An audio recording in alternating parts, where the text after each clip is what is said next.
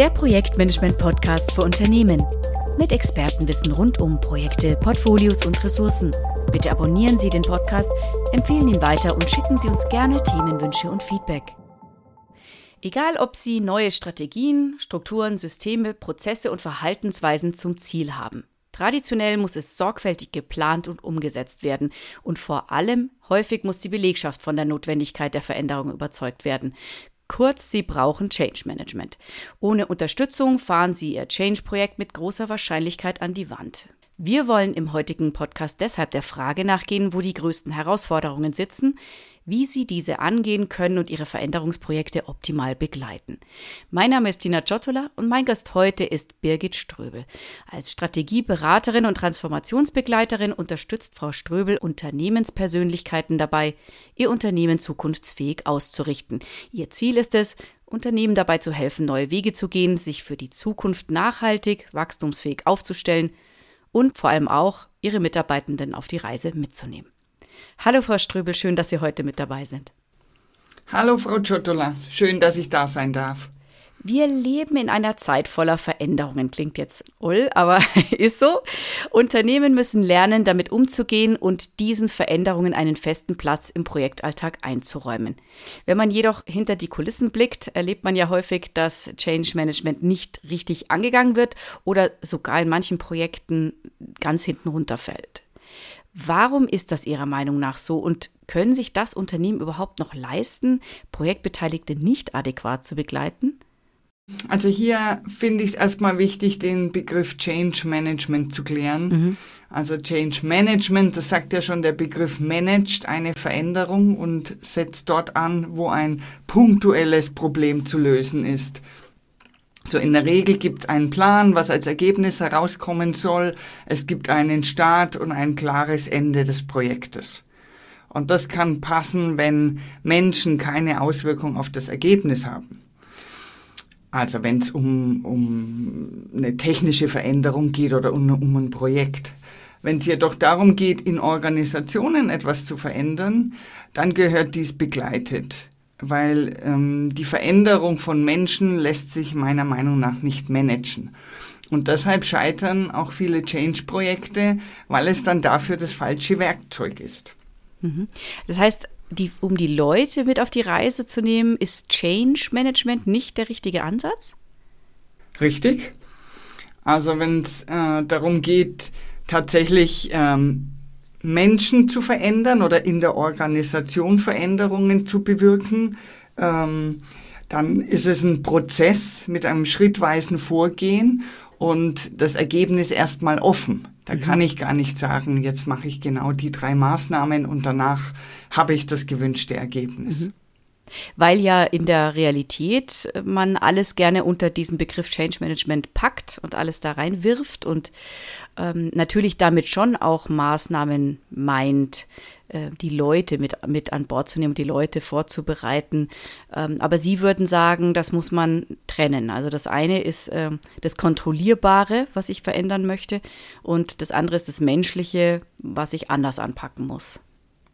Genau, also ich würde unterscheiden äh, zwischen dem klassischen Change Management, ähm, wo ich so kurz- oder mittelfristig Projekte auf, auf fachlicher Ebene verändern mhm. kann. Und da gibt's ein, ein klares Ziel als Ergebnis und einen Fahrplan, mit welchen Maßnahmen ich das erreichen kann. Mhm. Und dann gibt's aber auch ähm, Veränderungen in der Organisation. Da würde ich eher von Transformation sprechen mhm. oder Organisationsentwicklung und mhm. nicht von Change Management. Okay. okay. Und ja, da habe ich dann ein, ein, Zielbild, eine Vorstellung, wie ich mir die Organisation ungefähr vorstelle. Und ich denke dann in, in Phasen und Meilensteinen.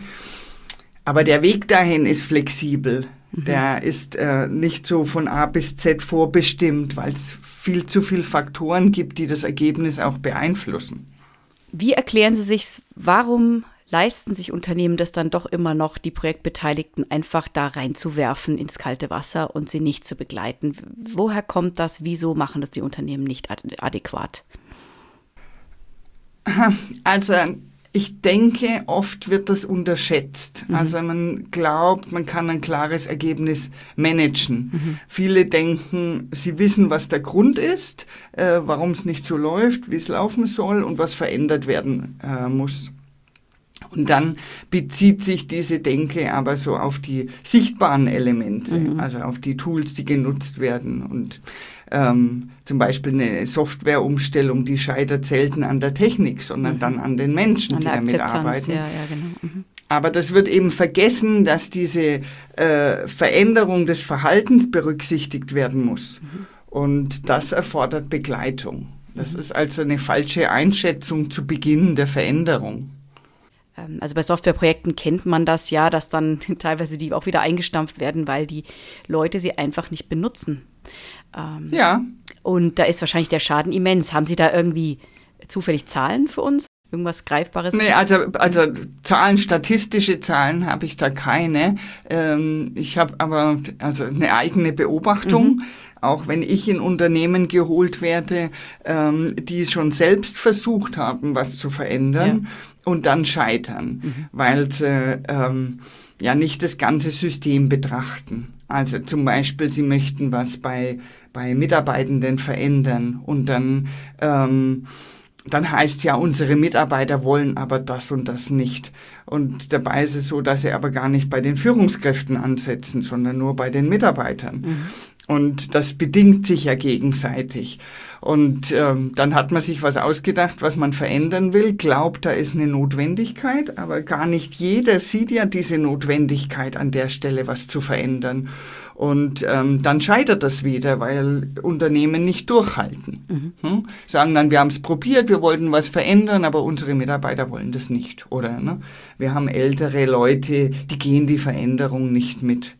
Und das stimmt einfach nicht. Ja? Also ich, wenn, wenn ich so grundlegende Veränderungen habe, muss es mir gelingen, ähm, ja, alle zu beteiligen und jeden in seinem Tempo eben da mitzunehmen, dass er versteht, warum wollen wir was verändern und wohin auch. Was ist denn das, äh, der Endzustand, der entstehen soll?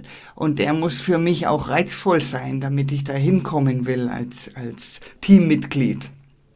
Und Zusammengefasst kann man sagen, also wenn man das nicht ganzheitlich betrachtet und die Menschen, die Projektbeteiligten eben nicht adäquat da mit begleitet auf dem Change mit den Methoden, in die wir noch gleich näher reinschauen werden, ist es halt einfach kosten- und zeitaufwendig und man, man hat Ausgaben, die man sich sonst hätte sparen können. Ja, und, eine große Stolperfalle ist eben immer die, die fehlende Kommunikation, einmal vor der Veränderung und dann auch während der Umstellung. Ähm, und dann wird es oft auch nicht nachhaltig etabliert. Also ähm, dann wird begonnen, man sieht auch schon so kleine Fortschritte und denkt dann, oh, jetzt haben wir es geschafft. Und es ist noch gar nicht nachhaltig implementiert und dann fallen Menschen wieder in alte Verhaltensmuster oder die, die eh skeptisch waren, die drücken sich drumrum und dann habe ich es doch nicht verändert. Ja. Nehmen wir jetzt als Beispiel mal eine Software-Einführung. Gibt es da eine Faustregel zeitlich, wo Sie sagen, also mindestens muss ich das ein halbes Jahr begleiten oder ein Jahr oder gibt es da sowas wie eine Faustregel zeitlich? Also pauschal würde ich das jetzt nicht sagen, weil wenn eine Software umgestellt wird, ich denke, es ähm, hängt davon ab, wie, wie dringend ist es, also wie notwendig ist es, ähm, hier was zu verändern an der Stelle. Gibt es ein Bewusstsein, also ein gemeinsames Bewusstsein, dass dass hier wirklich ein, ein Wandel, eine Verbesserung wäre, dann ist natürlich die Akzeptanz ähm, viel schneller gegeben und auch das Buy-in, dass alle da an einem Strang ziehen. Ähm, das ist das eine, also die Dringlichkeit und dann auch, wie viele sind beteiligt, also wie viel muss verändert werden. Wenn ich eine Unternehmenskultur zum Beispiel verändere, äh, je nach Größe des Unternehmens würde ich sagen, das sind ein bis eineinhalb Jahre. Äh, wenn ich eine Software verändere, dann kann das äh, vielleicht ein Dreivierteljahr dauern, bis alle selbstverständlich damit arbeiten. Mhm. Ja. Mhm. Jetzt haben wir schon da ein kleines Beispiel genannt, aber vielleicht gehen wir noch mal genauer rein. Welche Bereiche sollten denn wie begleitet werden? Also, wir haben ja die Stakeholder, wir haben verschiedene Rollen, wir haben die Prozesse. Wer hat eine aktive Rolle in diesem ganzen Prozess und wer eine passive zum Beispiel? Hm, gute Frage. Also, ähm, wie ich gerade schon gesagt habe, gibt es ja so zwei Arten von Veränderungen. Also diese kurzfristigen Change-Projekte, die auf fachlicher Ebene sind. Und ähm, da gibt es ein klares Ziel als Ergebnis. Es wird ein, ein Projektplan erstellt und äh, ein Fahrplan, wie, mit welchen Maßnahmen kriege ich dieses Ergebnis. Da ist in der Regel ja, entscheidet das Management, wer ist beteiligt, gibt es einen Projektleiter, gibt es ein paar Betroffene, die dieses Projekt umsetzen. Ähm, Wenn es Veränderungen im Unternehmen, in der Organisation sind, dann ist es optimal, ähm, alle im Unternehmen daran zu beteiligen.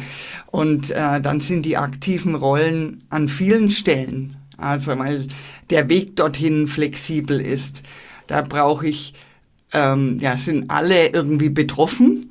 Und dann muss ich schauen, wen habe ich denn aktiv als Treiber dabei, idealerweise über verschiedene äh, Ebenen und eben nicht nur das Management oder Einzelne, die von oben ähm, dann diese Veränderung steuern. Jetzt ganz kurz nochmal die Begleitung von kleineren Change-Projekten mit absehbarem Ziel wer sollte wen wie begleiten und was, was sollte da begleitet werden? Also was ich häufig feststelle, dass das Ziel schon mal nicht klar ähm, definiert ist. Mhm. Also es wird ein Projekt gestartet, das ist so diffus, ähm, klar, was verändert werden soll, aber das Ziel, was soll denn rauskommen, ist auch gar nicht festgehalten. Also wird ganz schnell, ähm, haben so Projektbeteiligte eine Vorstellung, das sind unsere fünf Schritte, die wir machen müssen, ohne vorher eine Einigkeit zu haben, was ist unser gewünschtes Ergebnis. Und wenn das diffus ist, dann verliere ich mich auf dem Weg, weil dann habe ich ganz viel ähm, Situationen, die auftreten und dann, dann gehe ich vielleicht in die falsche Richtung. Also ist das eine schon mal, wenn es der Projektleiter oder der Verantwortliche nicht kann, da äh, zu unterstützen, wie formuliere ich dieses Ziel, also das gewünschte Ergebnis, was ich habe, und dann ähm, diese Kommunikation zu begleiten. Mhm vor dem Start des Projektes, aber auch während der Umstellung. Also wo stehen wir gerade? Was sind die nächsten Schritte? Was ähm, werden wir vielleicht auch für Schmerzen erleben jetzt in der Umstellungsphase? Ähm, oft ist es so ja gerade, wie Sie gesagt haben, bei einer Softwareumstellung. Ich arbeite noch mit der alten, ich muss gleichzeitig eine neue einführen, habe eine riesen Doppelbelastung, ähm, sehe noch gar nicht, dass mir das wirklich mal was bringt. Also braucht da schon eine Transparenz, was gelingt denn schon und was gelingt auch gerade nicht, das wirklich äh, sichtbar zu machen und ähm, immer wieder dieses Ziel vor Augen zu halten, da wollen wir aber hin und wir bewegen uns auch schon drauf. Und ähm, das, das können viele nicht. Also die sind dann so im Projekt tief drin und vergessen äh, eben die Beteiligten da mitzunehmen und diese Kommunikation nachhaltig zu betreiben. Mhm. Ne? Ist ja auch ein zeitlicher Invest, erstmal ein zeitlicher mhm. Invest, mhm. der sich natürlich dann auszahlt im Nachhinein, aber äh, erstmal vielleicht ein bisschen wehtut, ja, sich die Zeit zu nehmen.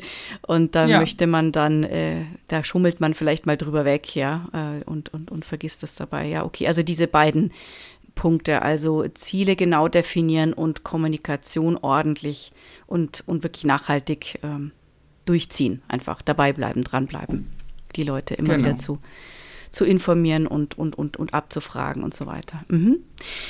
Gut, wenn wir jetzt zu den schwierigeren, komplexeren Entwicklungsprojekten gucken oder Veränderungen in der Organisation, Kulturwandel etc., vielleicht können wir das an einem Beispiel ja mal kurz äh, besprechen. Was sind denn da so die typischen Probleme, die da auftauchen? Also vielleicht können, nehmen Sie sich einfach mal exemplarisch ein Beispiel raus. Sie haben ja sicher da schon einiges erlebt. Und also da gibt es ja natürlich ganz, ganz viel. Mhm.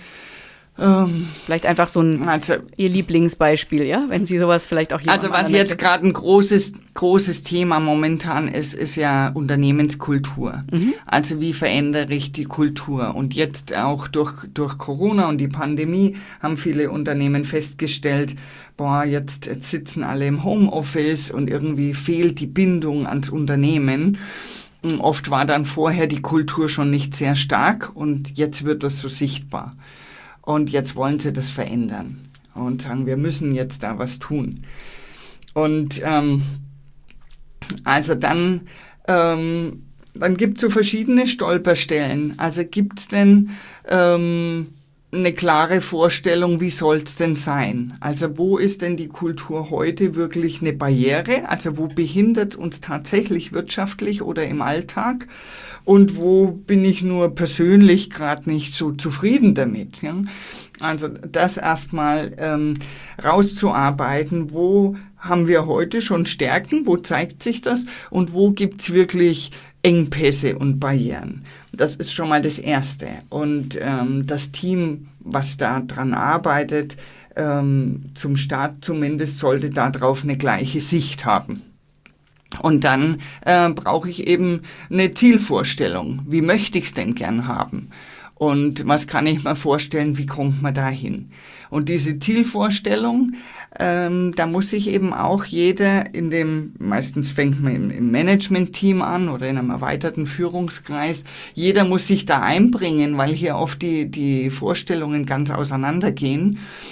Und was heißt es dann auch für mich als Führungskraft? Also die Kultur ist ja was, was entsteht, die kann ich ja nicht, kann ich ja nicht bauen, das ist ja ein Ergebnis. Und Menschen folgen Menschen. Also häufig beginnt es eben mit einem veränderten Führungsverständnis und mit einer Veränderung in der Führung. Und ähm, das ist so, ein, so eine ganz große Hürde, weil äh, Führungskräfte oft gar nicht die Notwendigkeit bei sich sehen. Entweder der Unternehmer nicht oder auch dann äh, der Führungskreis sehen gar nicht, dass sich bei ihnen was verändern muss, damit sich in der Kultur was verändert. Und dieses, ähm, dieses Bewusstsein, ich bin Teil der Veränderung und auch ich muss an mir was verändern, das ist schon eine große Hürde.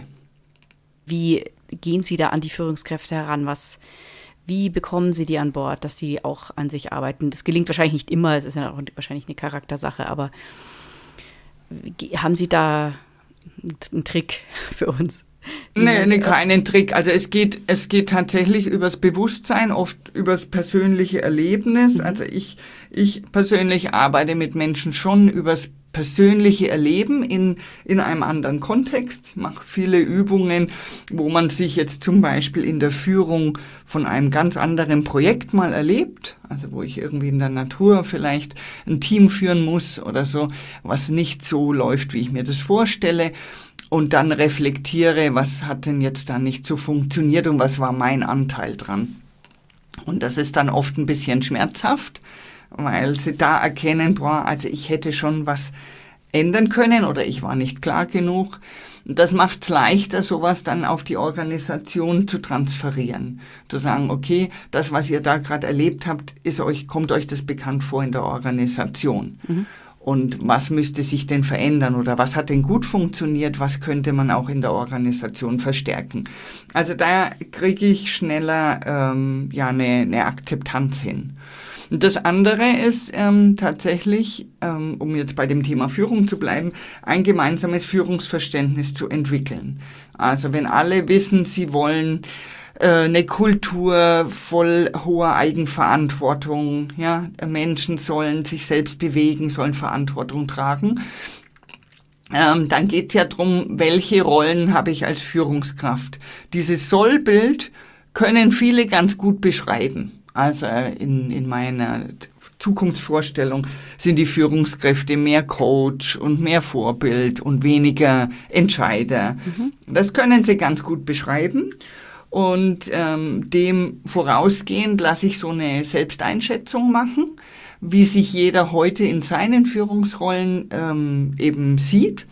Und dann kann man das abgleichen und sehen, wo sind denn welche Gaps. Mhm. Und das sind dann die Themen, an die man rangehen muss. Wie mhm. schließe ich solche Lücken? Wenn ich heute doch eher der Entscheider bin oder viel vorgebe, ähm, und eigentlich immer ein anderes Selbstbild habe. Ne? Mhm. Also zum Beispiel, wenn ich äh, gerne und, und viel Entscheidungen treffe, wie kann ich mich auch quasi, wie kann ich auch das ein bisschen loslassen? Also es ist ja auch eine Art, Mhm, genau. ähm, das zu, also abgeben zu lernen, ja, und das, äh, Genau. genau, genau. Und das trainieren Sie dann auch als Coach mit den Leuten oder gibt es da extra Schulungen, wo Sie, die Sie dann weiterempfehlen ähm, oder, oder machen Sie dann mit den Übungen, mit den Führungskräften entsprechend?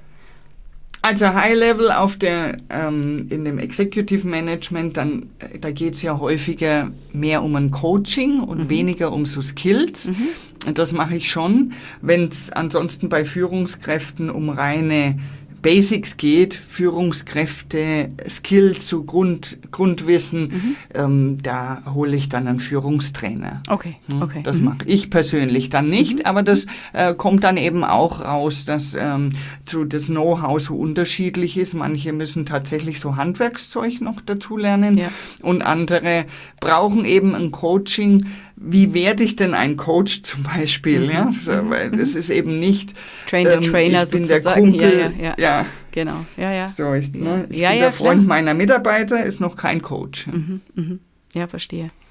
Genau, also da äh, schauen Sie dann einfach, in, auf welcher Ebene bewegen Sie sich, was wird gebraucht, ähm, Handwerkszeug oder, oder eben Coaching oder Genau, also ich begleite dabei, Menschen zu empowern, egal auf welcher Ebene. Wie kriegt man Menschen bewegt? Und in die Richtung, in die sich äh, die Organisation das vorstellen kann. Jetzt haben wir schon über Stolperfallen geredet, äh, bis auf jetzt mal diese, was Sie gesagt haben, ähm, die, die, die Führungsebene da erstmal zu alleinen, dass die eine gemeinsame Vision haben, dass die das Handwerkszeug äh, haben, um, um das dann auch umzusetzen. Gibt es sonst noch Stolperfallen, die Ihnen jetzt äh, ad hoc einfallen?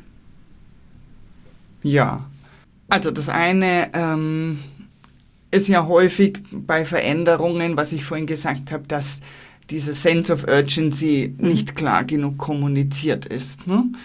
Ähm, also da wird so allgemein gesagt, wir müssen was verändern, aber wie sich diese Dringlichkeit darstellt, warum sich was verändern soll, ähm, auch vielleicht aus wirtschaftlichen Gründen oder aus Marktgründen, ähm, das wird nicht klar genug kommuniziert und ähm, dann wirkt oft in der Belegschaft wie so Aktionismus. Ah, jetzt, jetzt verändern Ja, wir wieder ja was, das wieder, kann ja. ich aussitzen. Genau. Ähm, das andere, was es auch oft ist, ist, dass ähm, nicht alle Führungskräfte diese Veränderung unterstützen. Also vielleicht so eher als Lippenbekenntnis sagen, ja, ja, müssen wir machen, aber sind nicht wirklich beteiligt und ähm, also sind nicht Teil der Mannschaft. Und dann, wenn ich Skepsis in der Belegschaft habe und als Führungskraft äh, immer allen wieder Recht gebe oder selbst umfalle, dann Ja. also dann ist es auch schwach, dann kriege ich auch eine erfolgreiche Transformation nicht hin. Ähm, also da fehlt dann einfach dieses, dieses Commitment. Ja. Ja. Und Commitment ist auch noch so eine Sache, ähm, wie wir gerade gesagt haben, dass begonnen wird, ähm, Veränderungen einzuleiten. Und dann ähm, läuft es doch nicht so, wie ich gedacht habe. Ähm, und es treten neue Hindernisse auf. Und dann müsste man ähm, vielleicht mehr Geld investieren oder mehr Ressourcen draufsetzen, damit das weiterläuft. Und das passiert dann nicht. Also man hätte gern die Veränderung, aber wenn das jetzt bedeutet, ich muss noch mehr Zeit investieren, dann lieber doch nicht. Und ähm, dann ist so nicht wirklich Commitment da bis zum Ende äh, das durchzusetzen. Das ist auch so, ein, ähm, so eine Stolperfalle. Und vielleicht, ähm, was ich ganz oft erlebe, wenn ich frage, gibt es denn eine Vision? Ähm, hat das Unternehmen eine Vision? Also entweder haben äh, verschiedene Manager jeder eine eigene Vision, aber es gibt nicht diese gemeinsame und es gibt auch nicht dieses Zielbild, was in der Organisation geteilt ist. Darauf wollen wir hin, also das wollen wir erreichen und das ist auch reizvoll. Das äh, gibt oft nicht. Es gibt nicht so eine verständliche, attraktive äh, Zielvorstellung. wir haben jetzt, also wenn ich mal zusammenfasse, also das steht ganz, steht und fällt ganz viel mit den Führungskräften, dass die Führungskräfte auch wirklich dann alle ins Boot einsteigen auch und nicht ihr, ihr mhm. eigenes, äh, ihre eigene Fahrt da machen äh, und entsprechend dann eben auch ähm, gegenüber den Mitarbeitern diese neue Linie klar vertreten und wie Sie vorhin gesagt haben, eben nicht um, umkippen, ja, oder, ja. oder, oder als Best Friend dann im, im, den, Mitarbe den zweifelnden Mitarbeitern recht geben. Genau, dann aber die Kommunikation als wirklich wichtiges ähm, Element, um die, die Mitarbeiter eben an Bord zu holen und auch zu begleiten und auch ja das Warum immer wieder klar zu machen, um den Nutzen auch des Change-Projekts eben klar zu machen. Und das Commitment, dass man wirklich auch, bei, wenn Schwierigkeiten auftauchen, dabei bleibt. Das waren ja. so die Hauptstolperfallen, ja. Gut. Ja. Okay. Es ist ja das Thema Agilität ist ja nach wie vor ähm, riesig. Die Leute, also die Unternehmen wollen, äh, sehen den Bedarf, eben agiler zu werden, ähm, sich schneller verändern zu können und so weiter. Wie ist denn jetzt das mit dem Change Management? Das war ja eher, glaube ich, klassisch immer abgewickelt. Ne? Und ähm, wie kann man das jetzt agil und iterativ entwickeln? Oder muss es, muss es agil überhaupt erfolgen oder kann es weiterhin eben eher klassisch abgearbeitet werden, so ein Change-Projekt? Das, ich glaube, das hängt davon ab, jetzt was verändert wird. Also zum Beispiel werden in vielen Unternehmen Projekte und Neuerungen nach Scrum aufgesetzt und umgesetzt. Ja? Ähm, das ist ja auch schon so ein bisschen iterativ, weil ich kleinere Einheiten habe. Die Steuerung übernimmt dann ein Scrum Master, der ist oft extern und ähm, dessen Aufgabe ist, das vorher definierte Projekt umzusetzen. Und ähm, da ist der Change ja so eine Art Appell. Also wir müssen das jetzt ändern und das Ziel ist das Ziel. Und ähm, im Gegensatz dazu ähm, will ein Unternehmen vielleicht seine Kultur verändern und ähm, setzt dazu Wertebotschafter ein. Und da spreche ich dann von Organisationsentwicklung und da ist der Weg das Ziel. Also da, ähm, da kann ich ein bisschen weiter als auf Sicht fahren und ich habe so eine ähm, ja so eine Zielvorstellung, aber ich habe kein kein hartes Ziel. Mhm, mhm, also da muss ich mich tatsächlich iterativ vorarbeiten, verschiedene Faktoren berücksichtigen und beobachten, was zeigt mhm. sich. Ja? Also das ist im Wesenskern schon agil eigentlich. Ja. Gibt es denn Themen, jetzt mal provokant gefragt, die Change Management nicht lösen kann? Ich würde sagen, Change Management ist ein Werkzeug, mhm. ähm, wie es eben viele Werkzeuge gibt für Veränderungen und ähm, das funktioniert äh, für manche Anlässe und für andere nicht. Mhm. Was wären denn so Anlässe, wo es nicht funktioniert? Naja, das, äh, was ich gesagt habe, da wo ähm, der Mensch einen entscheidenden Einfluss auf die Veränderung hat. Entweder die Organisation oder das Verhalten des Menschen, wo das berücksichtigt werden muss. Da sind wir nicht mehr in einem Projekt, da sind wir in einem Prozess. Mhm. Mhm. Wie arbeiten Sie denn da, wenn wir jetzt mal ein bisschen in, die, in Ihre ähm, Arbeitspraxis hineingehen oder hineinschauen? Wenn Sie eine Organisationsentwicklung begleiten, wie gehen Sie da ran, wenn wir die, die Schritte jetzt mal so ein bisschen verfolgen? Also mhm. wie fangen Sie da an? Wie gehen Sie da rein? Wie geht es weiter? Wann sagen Sie, okay, das ist jetzt erfolgreich geglückt, diese, dieser Veränderungsprozess? Und welche Tools vielleicht ja. auch verwenden Sie? Also so ein bisschen, wie arbeiten mhm. Sie? Mhm. Also es ist schon ein, ein, stufenweises Vorgehen in der Regel. Ähm, also der Ausgangspunkt ist ja meist, es soll sich was verändern. Und äh, dann möchte ich erstmal wissen, warum. Wer hat denn eigentlich das Bedürfnis? Ist es die Organisation? Ist es der Mensch? Oder und was soll sich verändern? Mhm. Ist ja nicht immer Kultur oder so, es kann ja ähm, sein, Firmen sagen, unsere Menschen sind nicht innovativ oder mhm der Vertrieb ist nicht erfolgreich. Also sowas gibt's ja. Mhm. Also das ist der Ausgangspunkt, was soll sich verändern. Dann ähm, starte ich immer mit dem Fundament. Also erstmal äh, gemeinsame Sicht darauf, von wo starten wir denn eigentlich. Also ich nenne das Fundament, weil darauf bauen wir eben auf.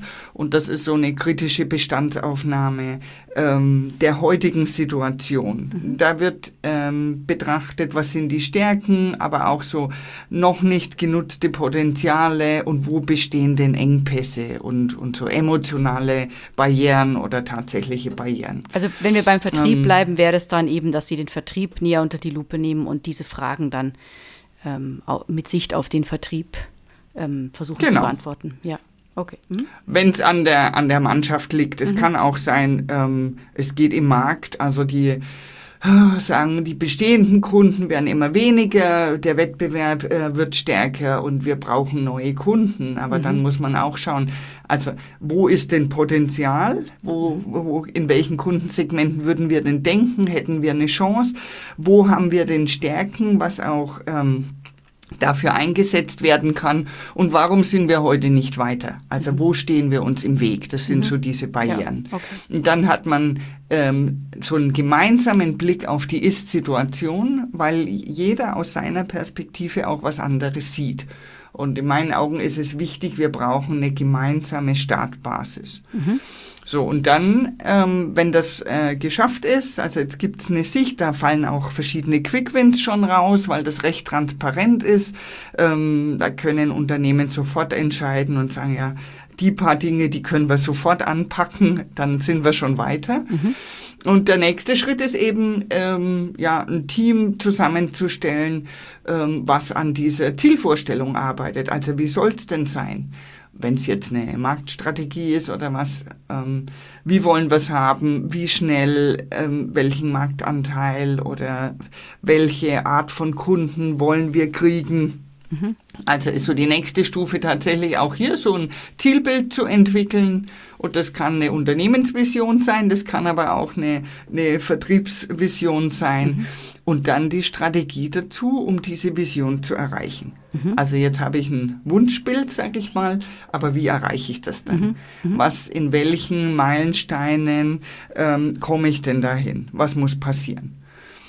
Und ähm, dann ist die nächste Stufe, ähm, die Beteiligten damit auseinandersetzen zu lassen. Was für Challenges haben wir denn? Mhm. Wie begegnen wir denen? Was, was müssen wir tun, damit wir diese Herausforderungen gut meistern? Was mhm. brauchen wir auch für Unterlagen, vielleicht für Argumentation? Was sind so Widerstände auf der anderen Seite? Ja, und dann eben ähm, loslegen und das umsetzen und dabei auch wieder transparent zu kommunizieren, wenn jetzt ein mhm. größerer Kreis da betroffen ist. Oft wird sowas vielleicht jetzt, wenn wir im Vertrieb bleiben, von einem Teil des Vertriebs erarbeitet, aber dann muss es ausgerollt werden auf die ganze Mannschaft. Und dann eben auch Erfolge feiern, schauen, was funktioniert, wo haben wir es uns leichter vorgestellt, wo müssen wir anpassen, damit wir uns diesem Zielbild eben erfolgreich nähern. Mhm. Und das sind so die Stufen. Mhm. Wenn es jetzt darum geht, die, die Entscheidungsbefugnisse zu verschieben, also diese, dieses, Macht, dieses mhm. Machtverhältnis zu verschieben, wie würden Sie denn da zum Beispiel vorgehen? Ganz spannendes Thema. Also moderne Unternehmen, die arbeiten ja schon intensiv mit Rollen, also Rollen und Verantwortlichkeiten in der Rolle. Und ähm, viele Unternehmen, die da noch nicht rangegangen sind, die haben Positionen. Also ich bin dann als ähm, Manager eingesetzt oder als, äh, als Makler oder so. Also ich habe eine Position. Aber ähm, Mitarbeiter haben ja verschiedene Rollen, unabhängig von der Position. Ja? Ähm, und ähm, das ist häufig was, dass ich dann ähm, also einmal auch wieder ausgehend von, von den Führungskräften, schau, was möchten die denn, wie möchten sie ihre Teams empowered haben, was sollen die denn können oder, oder machen dürfen? Und dann eben diese Rollen entwickeln, wer hat welche Rollen, was ist das Ziel von so einer Rolle? Und welche Befugnisse braucht auch jeder Einzelne, um diese Rolle ähm, umfänglich ausfüllen zu können. Und ähm, das ist vielen eben nicht bewusst. Also Verantwortung übertrage ich, aber dann braucht auch äh, der Mitarbeitende zum Beispiel braucht eine Klarheit, was soll ich entscheiden und ja. was darf ich auch entscheiden, mhm. braucht diesen Entscheidungsrahmen. Mhm. Und ähm, so nähern wir uns dem dann, dass es eine Klarheit gibt über Entscheidungsbefugnisse. Mhm. Und das kann ähm, Budget angehen oder äh, wie risikobehaftet ist eine Entscheidung, also wann muss jemand anders involviert werden, wann muss es jemand anderes entscheiden. Mhm. Also da arbeite ich über so Roles and Responsibilities. Mhm. mhm. Und dann wird es eben aufgesetzt, also eine Art Matrix, dann wer mhm. was in welchem Fall wie entscheiden darf und kann. Und das wird ja. dann eben in einem Workshop oder, oder beziehungsweise in einem, in einem Meeting dann mit den entsprechenden Rollen durchgesprochen und Fragen geklärt, eventuell noch dazu. Und ein, äh, ist es dann auch so ein bisschen iterativer Entwicklungsprozess, bis es dann steht? Ja. ja. Ja, und äh, die Rollen, die sind ja auch nicht in Stein gemeißelt, die verändern sich ja auch. Mhm. Also dann entstehen im Unternehmen neue Themen und ähm, der ein oder andere hätte da auch Stärken, sich darum zu kümmern, dann kriegt er noch eine neue Rolle dazu mhm. und eine andere löst sich vielleicht wieder auf. Ja. Mhm. mhm. Und ähm, man gerade in den in der Verantwortung erlebt man oft. Also solange alles rund läuft, ist es ja kein Problem. Aber wehe, es passieren Fehler. Ja. Äh, obwohl einer die, die Verantwortung hätte, greift jemand anders dann ein. Mhm. Und solche Fälle braucht es ja auch, um das zu klären und zu sagen, mhm. nee, so wollten wir es doch nicht haben. Mhm. Also wie, wie passen wir denn diese Eigenverantwortung an, wenn Fehler passieren? Mhm. Ja, das ist sicher, wo, wo viele Unternehmen lernen können, noch eben mit dieser Fehlerkultur. Wie geht man damit um? Äh, warum sind Fehler mhm. denn überhaupt ähm, so schlimm? Also klar, sie kosten in der Regel was, aber die Fehler zeigen einem ja auch immer dann noch Schwachstellen auf, ja. Also ich persönlich finde auch den Begriff Fehlerkultur ähm, nicht so gut, mhm. weil also keine Organisation möchte Fehler machen. Ich finde es besser von einer Lernkultur zu ja. sprechen und wenn eben Situationen auftreten, die nicht so gewünscht waren, dann lernen wir daraus, ähm, das in Zukunft zu verhindern. Und Fehler hat gerade in Deutschland immer so was sehr Negatives ja. und ja. wird dann vertuscht oder mhm. wir können auch selbst nicht damit umgehen, wenn wir selbst Fehler machen. Mhm. Aber wenn wir es als Anlass sehen, das zu verändern, ähm, dann kann das in die Kultur rein. Mhm. Aber das ist schon eine große Hürde, ja. das wirklich zu leben. Ja, ähm, das sehen wir auch immer wieder in der Praxis. Arbeiten Sie nach einer bestimmten Methode? Also Change Management ist ja auch eine Methode, ja, aber ähm, gibt es eine bestimmte äh, Methode, die Sie noch anwenden? Also was ist so aus Ihr Toolset oder Ihr Methodenset, aus dem Sie schöpfen? Haben Sie da ein paar, vielleicht ein paar Beispiele? Also ich arbeite sehr methodisch, aber ähm, ich würde jetzt nicht sagen nach einer Methode, weil ich in, in meiner langjährigen Berufserfahrung ähm, das Beste aus allen Welten irgendwie so ähm, zusammenbringe und mhm. dann auch individuell auf das Unternehmen zugeschnitten. Also ich gehe nicht rein und sage, ah, das ist jetzt wieder Schema F, mhm. sondern ich passe schon auf die Organisation an. Am ehesten würde ich noch sagen, ähm, ich arbeite so nach dem Pinguin-Prinzip. Also äh, wer das kennt ähm, von Kotter, ähm, so wie ich es beschrieben habe, gehen wir davon aus, es, es gibt eine Notwendigkeit zu verändern, dann ähm, eben dieses, dieses Zielbild ähm, zu entwickeln und ähm, dann dieses Zielbild in die Organisation zu bringen, Beteiligte ähm, zu gewinnen dafür und ähm, ja, dann den ganzen Prozess so zu begleiten, dass die Leute dranbleiben. Also ich ich mache ja nicht den Prozess, sondern ich helfe Organisationen selbstständig Veränderungen durchzuführen. Und ich bin die Begleitung, schaue immer wieder drauf, stell fest, wenn, wenn sich wieder alte Verhaltensmuster einschleichen und, und helf äh, den Menschen, dass sie dranbleiben an mhm. den Themen. Mhm. Ja. Mhm. Also ein bisschen Spiegel vorhalten, ein bisschen den richtigen Schubser in die ja. richtige Richtung geben, um die, das, das, Unternehmen und die Leute, die da arbeiten, eben zu enablen, also zu befähigen, das dann selbst äh, auch, auch durchzuführen und so weiter. Mhm. Richtig. Wenn ich mich jetzt mehr mit dem Thema beschäftigen möchte, also Change Management oder ähm, was brauche ich, um erfolgreich Change Management zu betreiben, sei es jetzt für diese kurzfristigen Change-Projekte oder auch diese Veränderungsprozesse in der Organisation. Haben Sie da irgendwelche Tipps, Literatur, Websites, Ausbildungen, Veranstaltungen, irgendwas, was in die Richtung geht, was uns weiterhelfen kann? Hm. Ich meine, da gibt es ja Unmengen. Also wenn man da so Literatur googelt, gibt es ja Unmengen. Mm, also eins, was ein einfacher Zugang ist zu diesem komplexen Thema der Veränderung, ähm, wäre zum Beispiel das Buch Das Pinguin-Prinzip, äh, weil das sehr einfach beschreibt, also es ist ja wie eine Fabel von Pinguinen, ähm, die eben Veränderungen angehen. Das ist eine recht leichte Kost, mhm. finde ich. Mhm. Das wäre gerade ähm, ein Einstieg. Ja. Für einen Einstieg mhm. ist das ist gut zu lesen und es hat so viele Aha-Momente. Okay. Ja. Mhm. Ja. Also der Pinguin Fred, der, ähm, wo alle, alle glauben, der Eisberg kann nie schmelzen und es gibt einen Pinguin, der das eben schon glaubt und dann ähm, andere Pinguine mobilisiert, mhm. doch da ähm, sich zu verändern. Mhm. Ganz mhm. schön geschrieben.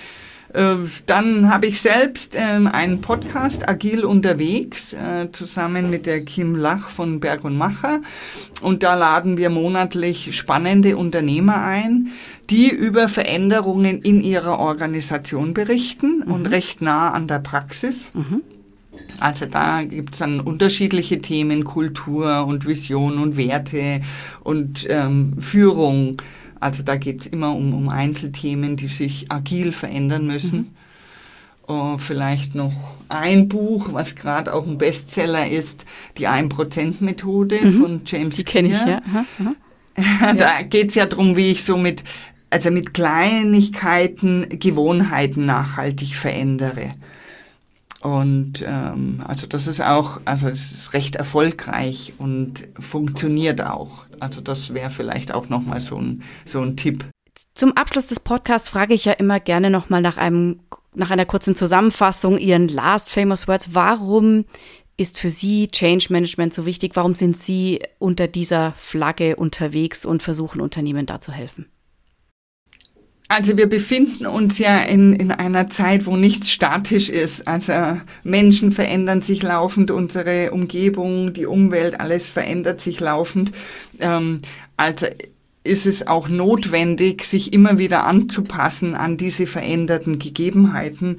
Deshalb finde ich es extrem wichtig, dies in sein Bewusstsein zu bringen und gar nicht davor zurückzuschrecken, etwas zu verändern, sondern eher das zu begrüßen und auch nicht zu warten, bis sich etwas verändern muss, also bis es wirklich nicht mehr anders geht, sondern mit Weitblick ranzugehen und zu schauen, wie muss ich meine Organisation entwickeln, damit sie zukunftsfähig aufgestellt ist.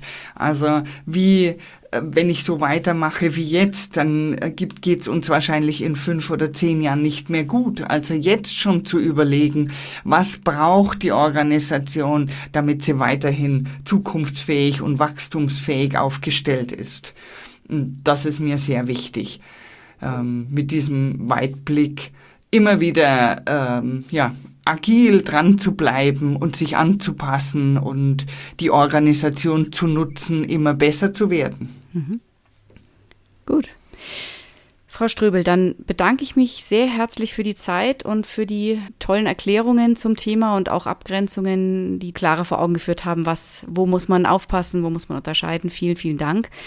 Dann verabschiede ich mich, Frau Ströbel. Vielen Dank für Ihre Zeit. Ich danke Ihnen für das angenehme Gespräch. Tschüss. Tschüss.